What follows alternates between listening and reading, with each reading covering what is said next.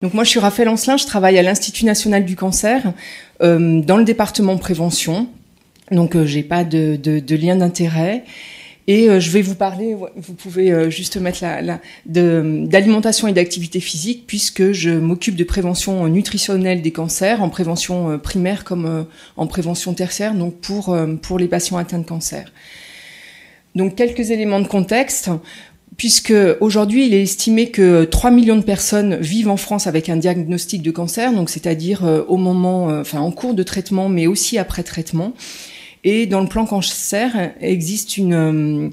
euh, une démarche de prévention après diagnostic de cancer pour accompagner les patients à, euh, à changer ou à, à, modifier leur mode de vie vers des modes de vie plus sains afin d'améliorer leur qualité de vie, leur état de santé pendant et après les traitements et euh, augmenter, euh, et, enfin diminuer les risques de morbi-mortalité. Et un des axes du plan cancer est de promouvoir chez les patients l'activité physique et les comportements nutritionnels adaptés on, remarque que euh, dès le diagnostic, la sédentarité s'installe très vite chez les patients, donc euh, dû à une rupture euh, avec l'emploi, mais également dû à des perceptions de, du, malade alité, qui fait que la sédentarité s'installe et que la dénutrition s'installe également très vite au moment des traitements. Donc euh, dans le panier de soins de support, euh, une prise en charge nutritionnelle est recommandée et une, une, activité physique adaptée est également possible. Donc moi, dans ma présentation, je vais euh, vous présenter tout d'abord d'activité physique, ensuite d'alimentation, et on a fait une étude sur le jeûne thérapeutique pour laquelle j'aimerais vous donner les, les, résultats. Donc pour l'activité physique, euh, L'INCA a coordonné un groupe de travail d'expertise pour euh, voir les effets de l'activité physique pendant et après cancer, euh, notamment donc pour voir ces, bénéfices et sensibiliser les patients et les professionnels de santé à, cet impact. Donc un groupe de travail d'experts multidisciplinaires s'est constitué pour faire une revue de la bibliographie. Donc elle s'est faite jusqu'à fin, décembre, fin de l'année 2016 pour euh, étudier euh, l'impact de l'activité physique euh, sur la santé, donc tant en termes de conditions physiques, en termes de fatigue, de qualité de vie, de survie et de récidive, mais pour voir également les freins et les leviers d'action qui étaient possibles pour pour faire adhérer les patients et enfin pour recommander des, des repères et des conditions de pratique. Donc les résultats de, de cette revue bibliographique, on peut voir la, la diapo. En termes de, de, conditions physiques, euh, on sait que euh, les patients atteints de cancer ont une diminution de leur capacité euh, cardio-respiratoire et de leur capacité musculaire qui, qui, qui entraîne une intolérance à l'activité physique et qui peut diminuer leur autonomie. La revue de la littérature a montré que l'activité physique chez des patients atteints de tout cancer permettait euh, d'améliorer les capacités cardio-respiratoires. Donc, euh, pour des programmes d'activité physique qui étaient initiés au début, à la fin ou à distance des traitements, euh, ces programmes étaient efficaces quand l'intensité de l'activité physique était modérée ou élevée et ça permettait une amélioration de la hum, consommation d'oxygène de 8 à 12 et que pour les patients qui n'avaient pas euh, d'activité physique, on, observait une baisse de euh, cette consommation euh, d'oxygène. Et les, programmes étaient les plus efficaces quand ils duraient de 6 à 8 semaines. concernant le cancer du poumon spécifiquement, il y a eu une étude chez 71 patients donc euh, qui avaient un cancer du poumon à un stade avancé de stade 3 euh, ou 4 et pour laquelle un programme de 6 semaines d'activité physique euh, autant qui développait les, capacités cardio-respiratoires que les capacités musculaires avait permis, enfin cette étude a montré qu'elle permettait, enfin les programmes d'activité physique permettaient une augmentation de la consommation d'oxygène et une amélioration de la distance de marche chez, euh, chez ces patients. De même, une étude Cochrane a montré que pour des, patients avec, qui avaient subi une résection pulmonaire, un programme d'activité physique permettait l'amélioration de la capacité physique. En termes d'amélioration de, la force musculaire, donc donc là, chez tout patient donc atteint de, euh, de, de cancer dans différentes localisations, l'activité physique avait permis euh, cette amélioration de la force musculaire euh, grâce euh, notamment au maintien ou une augmentation de la masse musculaire. Donc les programmes d'activité physique qui avaient montré leur efficacité par rapport à cette amélioration de la force musculaire étaient des programmes euh, qui euh, étaient initiés dès euh, les traitements ou après les traitements. sont, c'était des programmes qui proposaient du renforcement musculaire et une augmentation, une amélioration des, des performances de la, la force musculaire montrait une augmentation de plus de 30% de ces, ces performances. Dans le dans le cadre du cancer euh, du poumon, euh, un essai randomisé a, montré que chez des patients avec résection euh, pulmonaire, un programme de 12 semaines de renforcement musculaire dès les suites opératoires avait permis une augmentation de 12% de la force musculaire par rapport à, à, une diminution de 22% dans le groupe contrôle. Donc concernant la, qualité de vie, euh, la revue de la littérature a montré des bénéfices euh, sur la qualité de vie globale des patients atteints de tout cancer lorsque l'activité physique était initiée pendant ou après les traitements. Euh, ces, ces, programmes étaient plus efficaces quand l'activité physique durait au moins 8 semaines et selon les études même plus de 18 semaines. Donc l'intensité euh, devait être au moins euh, modérée et certaines euh, études qui utilisaient des techniques plus douces telles que le yoga ont montré aussi un bénéfice de, ces techniques-là. Certaines études ont montré que pour des quantités d'activité physique trop importantes, trop intenses, il pouvait y avoir un effet inverse par rapport à la qualité de vie, à savoir que les patients adhéraient moins au, programme lorsque l'activité physique était euh, trop intense et du coup une vigilance est à, apporter par rapport à l'adhésion enfin, des patients à l'activité physique euh, lorsque euh, enfin, trop, trop d'activité physique leur était demandée. Et une optimisation des, des effets était remarquée quand ce programme d'activité physique était euh, mixé avec des entretiens euh, motivationnels ou, euh, ou lorsqu'il y avait un entretien avec un suivi, un suivi téléphonique. Concernant la fatigue, donc c'est un symptôme qui est observé dans la majorité des, des, des, des, patients. L'activité physique a permis de montrer une réduction de cette perception de la fatigue. Euh, lorsque les programmes euh, proposaient des, activités physiques euh, à capacité de cardio-respiratoire ou du renforcement musculaire, lorsque les intensités de l'activité physique étaient modérées et, non intenses, puisqu'on pouvait aussi observer par rapport à la fatigue un effet inverse quand l'activité physique était trop, trop importante. Et l'efficacité maximale des programmes était observée lorsque l'activité physique était initiée euh, dès le début des traitements. Il y avait un effet positif euh, après les traitements, mais euh, une, optimisation des effets était observée dès le début. Concernant euh, la chirurgie et euh, sur, sur le cancer du poumon, des études ont montré un impact positif de l'activité physique sur la morbidité opératoire puisqu'une revue euh, qui a, euh, euh, étudié 20, 20 études avec 8 essais randomisés a permis de voir une réduction de la durée d'hospitalisation avec des programmes d'activité physique chez les, patients atteints de cancer du poumon et pour certaines études, une réduction des complications post-opératoires. Pour les, les, deux autres études, il y avait une diminution non significative. Donc euh, toutes ces études, donc là moi je vous ai pas montré les effets sur la survie et aussi sur euh, l'impact sur euh, sur les récidives puisque ça concernait essentiellement des études menées chez le cancer du sein et le cancer de, cancer du côlon pour lesquels on a le plus d'études, mais pas pas pour le cancer du poumon, mais des effets bénéfiques pour le cancer du sein ont été et, du côlon ont été démontrés.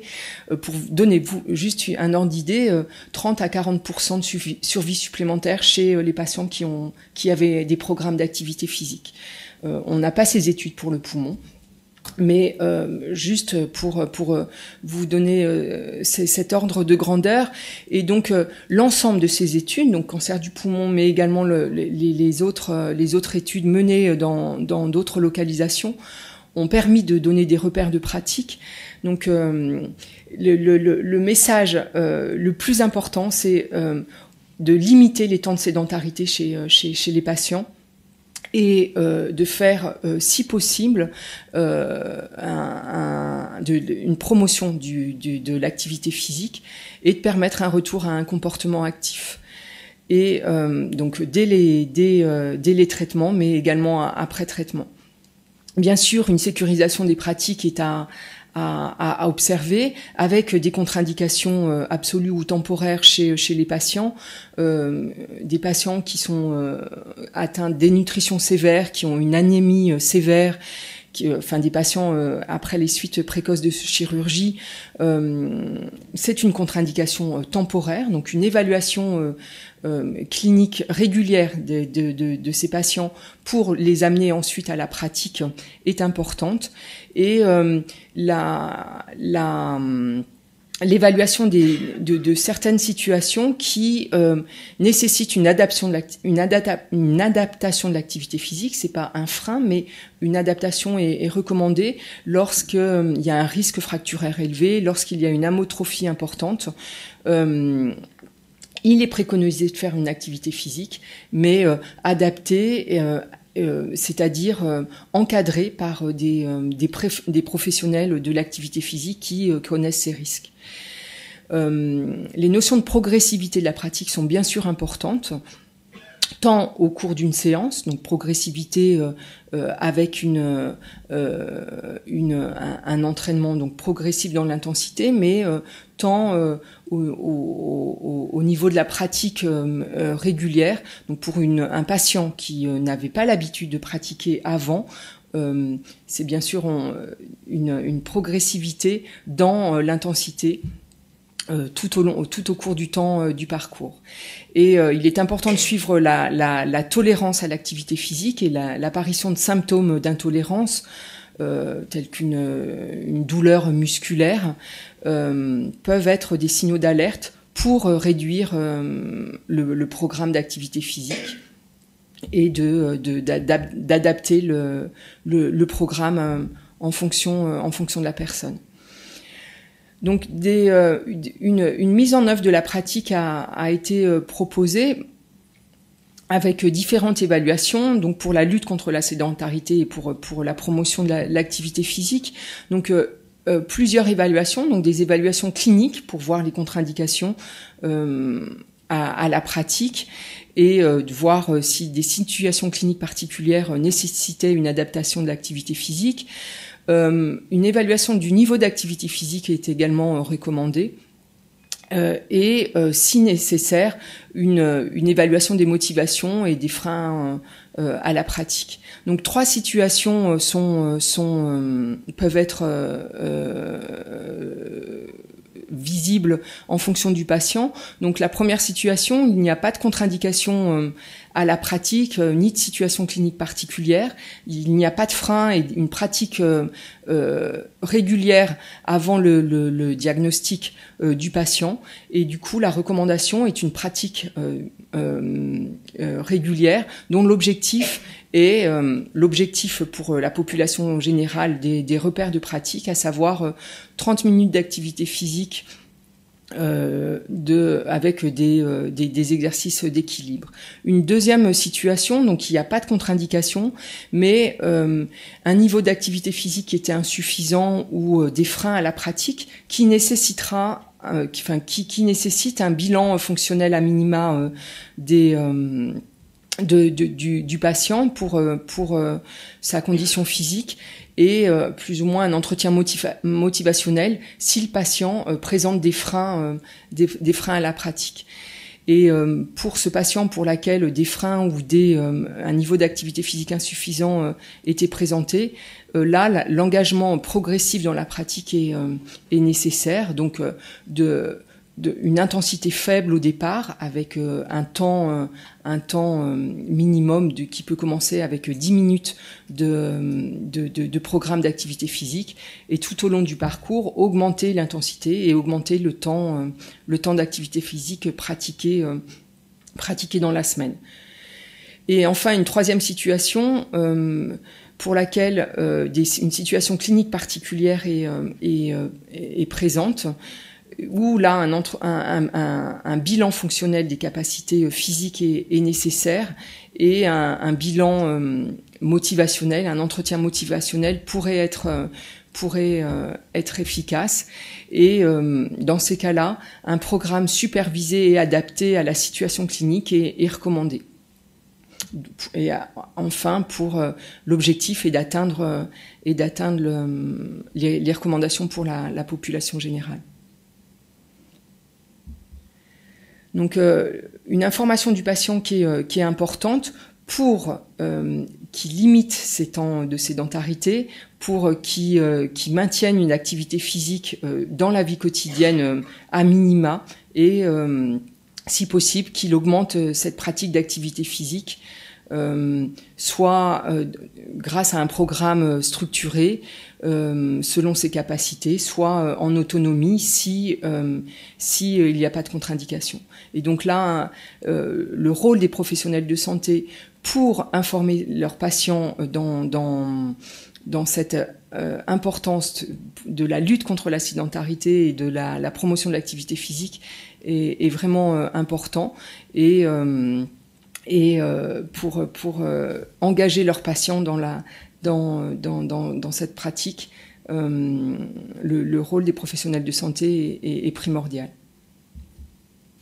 Donc concernant l'alimentation, euh, je vais aller vite et je vais me, je vais euh, restreindre le, le, la présentation euh, sur la dénutrition puisque c'est une pathologie majeure pour le patient atteint du, du cancer du poumon puisque les études montrent qu'environ 45% des patients atteints de cancer du poumon euh, ont, un état euh, nutritionnel de, dénutrition et euh, les, études montrent que en fonction de l'âge, cet état de dénutrition varie puisque après 70 ans, environ la moitié des patients présentent des signes de dénutrition. Donc les causes de cette dénutrition sont une perte d'appétit, euh, des troubles métaboliques liés à la tumeur et également une dénutrition liée, euh, liée au traitement euh, du, cancer. Et on, peut s'apercevoir que la perte de poids dans le, cas, dans le cancer du, poumon peut être l'élément révélateur de, de, la maladie. Donc dénutrition importante chez, chez les patients du, cancer du poumon, pour laquelle une évaluation de l'état nutritionnel est importante. Donc, euh, concernant euh, l'impact de cette, euh, cette, dénutrition sur le pronostic en, cancérologie, il est montré que les, patients dénutris avaient une augmentation de la morbimortalité et que c'était une cause de 5 à 25% des décès, que la dénutrition diminuait l'efficacité des, des, traitements, qu'il y avait une augmentation du, du risque d'infection nosocomiale, euh, une augmentation du risque d'interruption de la chimiothérapie, une altération de la qualité de vie, une augmentation de la durée du séjour. Enfin, du coup, euh, un impact euh, majeur de cette dénutrition qui, encore une fois, demande et, montre l'importance de l'évaluation systématique de cet état nutritionnel du patient atteint de cancer. Et euh, des recommandations de la, de, la, de la, Société de la nutrition euh, entérale et parentérale euh, concernant la prise en charge de la nutrition chez les patients adultes atteints de cancer recommande une évaluation donc dès l'annonce du diagnostic et tout au long du parcours, donc une évaluation nutritionnelle qui implique une, une, prise du poids du patient à chaque visite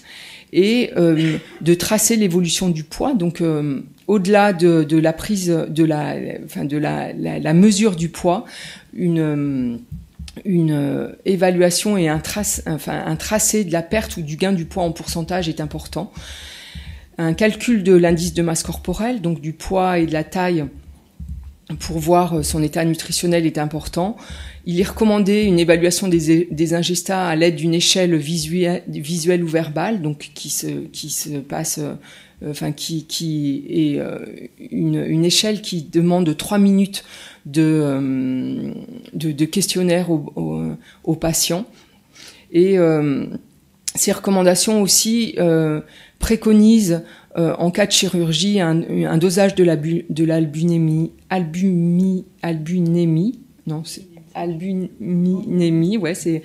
et une, une euh, en cas de, de, enfin chez les patients atteints de cancer euh, au-delà de 70 ans, une, évaluation nutritionnelle avec une échelle euh, type MNA, donc le Mini Nutritional Assessment, est, est recommandé. Donc euh, là, vous est présenté les, les critères de dénutrition. Donc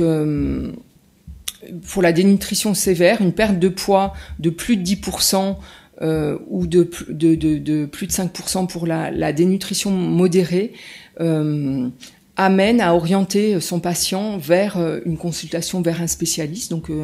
spécialiste de la, nutrition, que ce soit une diététicienne ou un médecin nutritionniste, pour des conseils adaptés pour, pour une, prise alimentaire adaptée ou euh, des conseils de, de supplémentation en, en, avec des, des, euh, suppléments nutritionnels, voire une, une, des, la nutrition parentérale. Donc, il est important euh, d'informer le patient des risques de la dénutrition. Il est important euh, de, de l'évaluer, comme on a vu euh, systématiquement cet état nutritionnel chez, chez les patients, et de donner des conseils aux patients pour euh, pour avoir des, pour qu'il ait des signes d'alerte quand euh, il y a des risques de dénutrition. Donc, euh, de, il est important que le, patient surveille son poids au moins une fois par semaine et qu'il alerte en cas de variation importante son, son, professionnel de santé et de lui dire qu'il y a des, un accompagnement possible pour qu'il ait des conseils ou, ou voire une prise en charge nutritionnelle plus, plus complète en cas de, de, de problèmes de, de, problèmes nutritionnels. Donc l'INCA euh, réfléchit et travaille aujourd'hui sur un référentiel d'évaluation systématique pour guider les patients et les professionnels de santé à faire cette évaluation systématique nutritionnelle euh, afin d'accompagner le patient et d'orienter euh, le patient vers une, une consultation spécifique auprès de professionnels euh, euh, adaptés. Donc là, je vais euh, finir la présentation avec le, le, le jeune, euh, puisqu'une une expertise a été faite euh, avec le réseau NACRE. C'est un, un, réseau de recherche et, et sur, le, sur le, le, cancer et la nutrition, réseau que l'INCA finance. Et euh, pourquoi euh, sur, euh, sur cette thématique? Puisque depuis les années 2000, euh, il est observé un, engouement du public pour ces pratiques de jeûne et de, de régime apparenté du fait d'une large médiatisation euh, sur les effets euh, potentiellement euh, bénéfiques de ces pratiques pour le bien-être, mais également vis-à-vis de, certaines maladies, dont le cancer,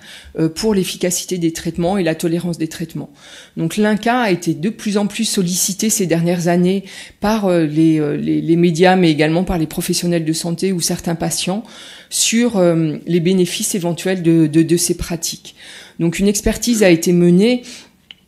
euh, avec une revue systématique de la littérature. Et euh, cette revue systématique de la littérature a montré que la majorité des études sur euh, les pratiques concernaient des études chez l'animal ou des études in vitro, qu'il y avait de rares études chez l'homme en clinique et que quand elles existaient, la, majorité de ces études étaient euh, de faible qualité puisqu'elles concernaient euh, moins de 20 patients et que c'était soit des études euh, non contrôlées ou non randomisées. Donc les résultats juste en termes de définition, on, a appelé euh, dans cette revue de la littérature les, jeunes, le jeune, euh, quand il y avait un arrêt complet de l'ingestion de macronutriments, donc sans restriction hydrique, pendant une durée variable, donc de quelques heures à quelques jours. une restriction calorique ou énergétique concernait les régimes d'au moins 20%, euh, des régimes qui, avaient une réduction d'au moins 20% des ingestats caloriques. Euh, idem pour les restrictions protéiques, donc réduction exclusive des apports protéiques, donc moins de 10% euh, du, régime, sans réduction des apports caloriques. Et euh, ont été aussi concernés les régimes hypoglucidiques ou les régimes cétogènes